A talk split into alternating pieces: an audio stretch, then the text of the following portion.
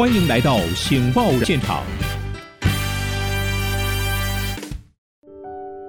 各位听众，大家好，欢迎再来到《醒报环境现场》，我是主持人台湾《醒报》社长林义玲。我们今天依然为您邀请到两位环境专家来跟各位讨论。首先介绍台湾永续环境工程公司的总监，也是气候专家贾欣欣博士。贾博士，你好。主持人，各位听众，大家好。第二位介绍中央研究院地球科学研究所兼任研究员汪中和教授。汪老师，你好。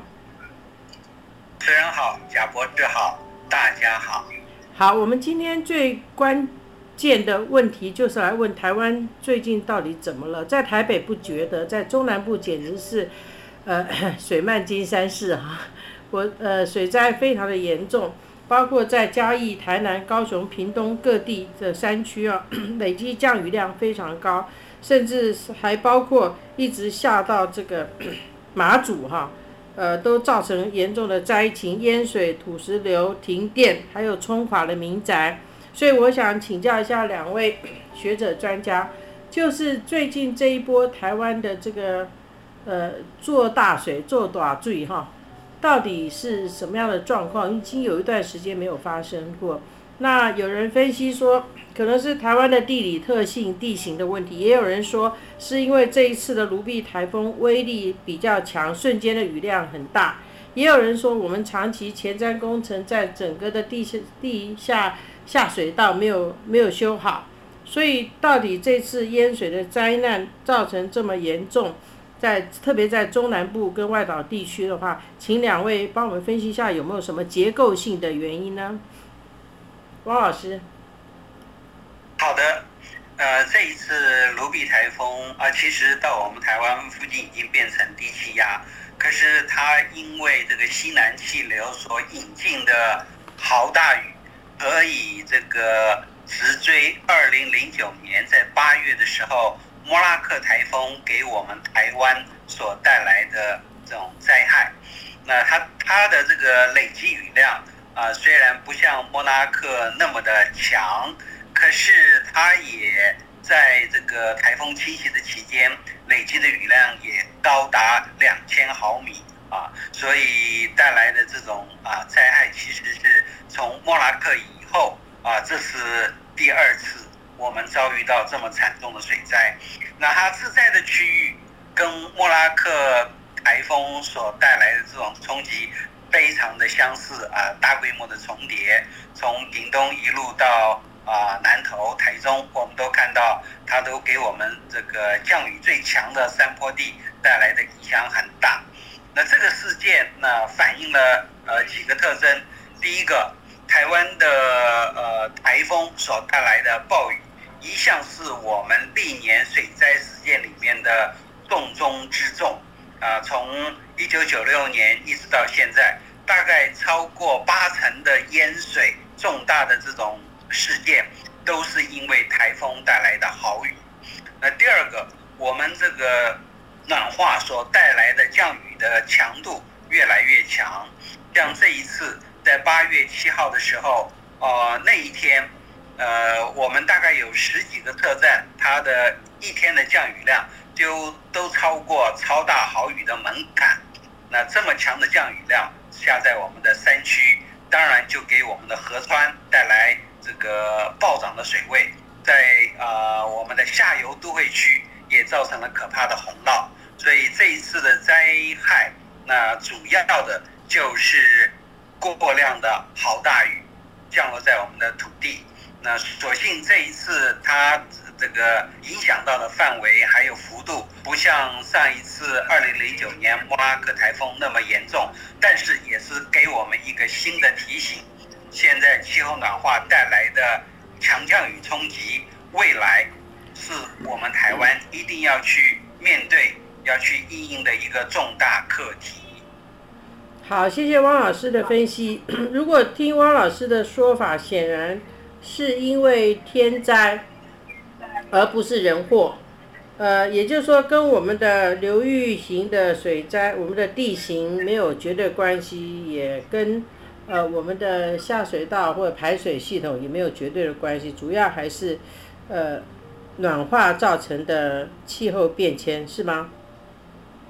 啊，这是一个重要的原因。但是如果我们的都会排洪还有排水的系统不完善，或者做的不到位的话，会让我们这个强降雨的事件带来的灾害啊放大。那其实这一次在啊像台南、高雄、屏东呃下游的这种城镇都会区造成广大的淹水，其实有很大部分是有人祸的这个因素在里面。所以我们说天灾在前面，人祸在后面。嗯哼。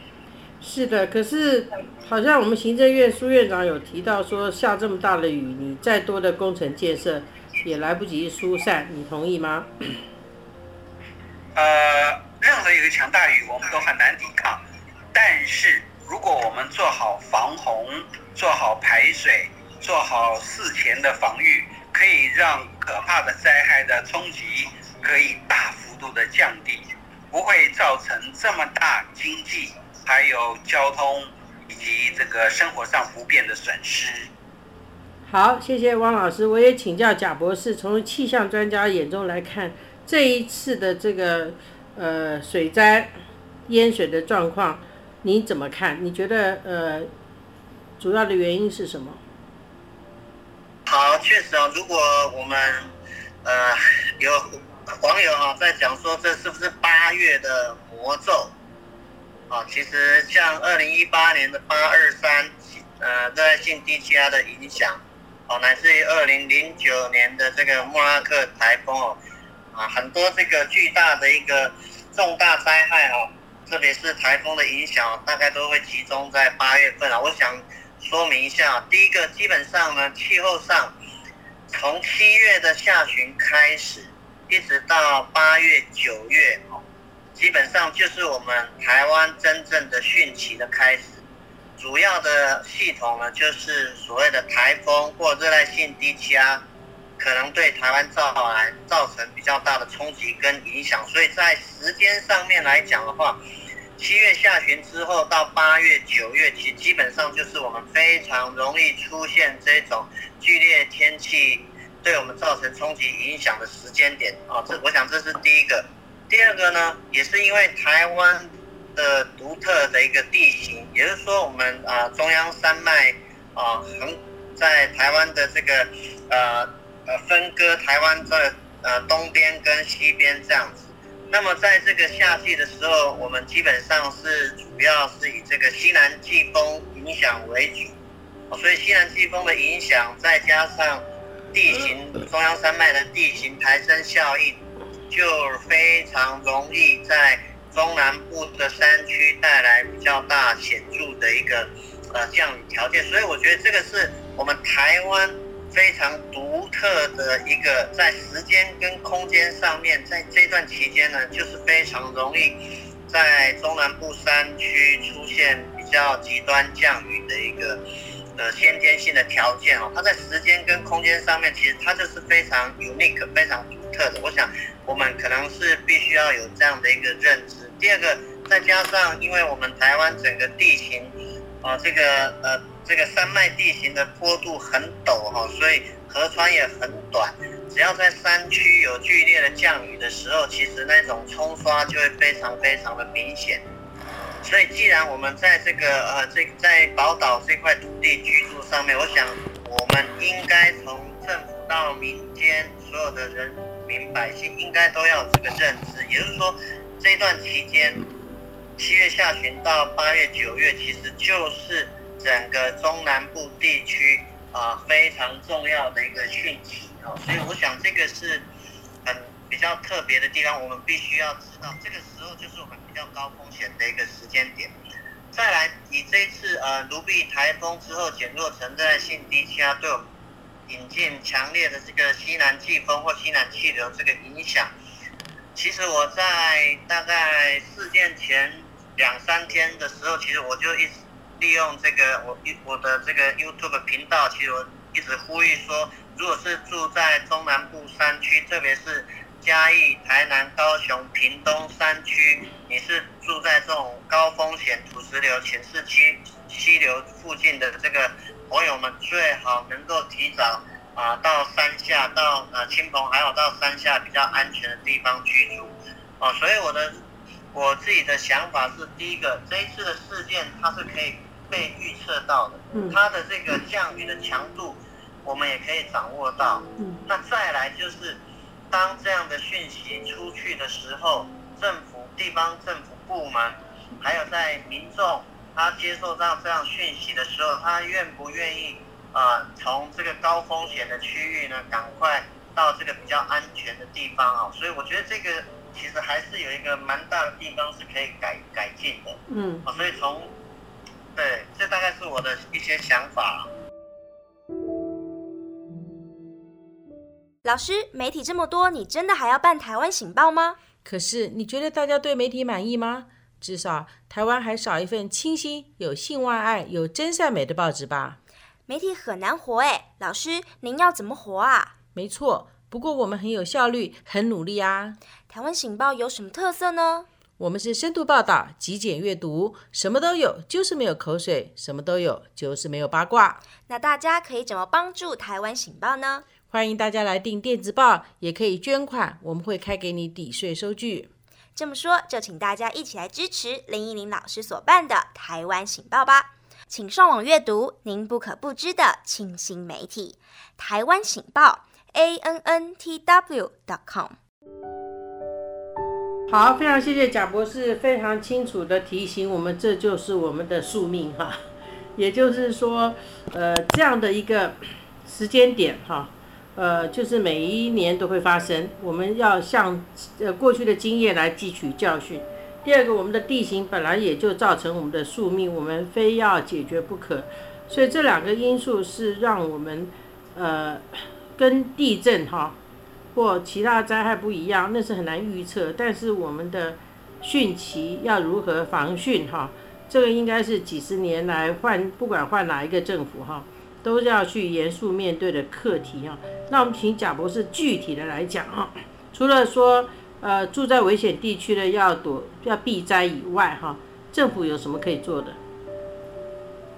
好好，我想就是说，呃，我们从这种比较风险管理的角度上面来看的话，其实啊、这一次发生这种比较严重的这种灾害的地方，其实它就是过去以往所谓的高风险、非常脆弱的一个地区啊。嗯那这些地区呢，其实基本上呢，呃，我觉得应该就是比较不适合是有人在那边居住，所以就政府部门来讲的话，我们应该是要啊把针对这些百姓跟民众呢，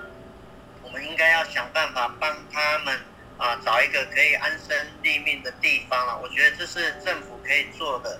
第二个呢，我觉得对民众我们也要有一个认知，因为我们常常看到，就是说哇，政府要去撤离、强制撤离，他们都说他们要死守家园啊，就是想要跟这块土地共存亡。他我们会有这样的一个的想法，民众有这样想法，我觉得可以理解。但是我觉得面对极端气候呃的这个影响之下，其实未来这样的事件只会不断不断、越来越多的重复上演。所以呢，我觉得更要让民众要有一个认知哈。第一个就是说，气候变迁它所造成这种极端事件的频率发生的这种呃几率也会越来越多。第二个，我觉得应该要让民众知道，我相信他在那个地方，他想要死守家园，他可能就是想要在那边，可能就是有一个梦想，有一个想法啊，他想要呃持续的在那边呃。呃，来实现他的一些想法。但是如果因为一场天灾让他的连命都没有的话，他怎么样来来来维系他的梦想，维系他的希望？所以我觉得对民众来讲的话，我觉得这方面的这个呃认知哈、应该也要特别的加强。所以政府部门不是说只是把钱投入到基础建设，基础建设是非常非常重要，没有错。但是呢，人民在认知上面。地方政府在认知上面，我们中央的长官在认知上面，是不是有认知到地球发烧之后，这种极端天气事件它会发生越来越频繁？难道我们要每一年每一年都重复都上演这样的戏码吗？我们应该可以有不一样的作为。哦，所以我觉得这是我们啊政府部门跟百姓应该要一起努力的。我觉得要从认知开始，有正确的认知，才能够有正确的行动。太好了，谢谢贾博士提醒我们要做新的一一波认知作战。那请教一下汪老师，我想最后的题目就是，我们政府其实是编了这个八千亿哈，这个前瞻的预算，我们也有差不多将近四成是放在一些防洪方面的一些呃开销。请问一下 汪老师，如果今天换成你来运用这笔钱的话，你会觉得哪些？呃，前瞻的计划或者防洪的一些做法，会应该是政府的当务之急呢？啊，我觉得最重要的就是把台湾海绵化。我们现在台湾面临的呃强降雨的冲击非常的大，那这次的强降雨，山区受创很严重，受到暴潮的影响，淹水也很严重。我们的都会区，我们的排水系统。不完善，所以内涝也非常的可怕。那这些从上游、中游到沿海，都告诉我们说，我们国家整体的规划要重新翻修。最重要的就是要把我们整个台湾彻底的海绵化。所以我们的前瞻计划要看未来二十年、三十年、五十年的发展的话，就是要把整个台湾整个的翻修过来，彻底的海绵化。这些钱啊，从前瞻计划里面可以去做，但是前瞻计划是远远不够，我们要每一年不断的、长期的推动这个事情，啊，让台湾海绵化，我们可以防高温，我们可以减洪涝，我们更更可以防范我们未来海平面上升，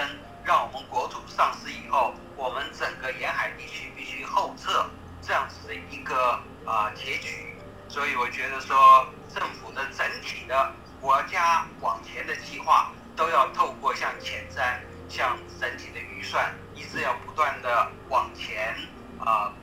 推进。那我们的国家在未来才会能够面对这种极端天气的影响，可以平平安安的存在下去。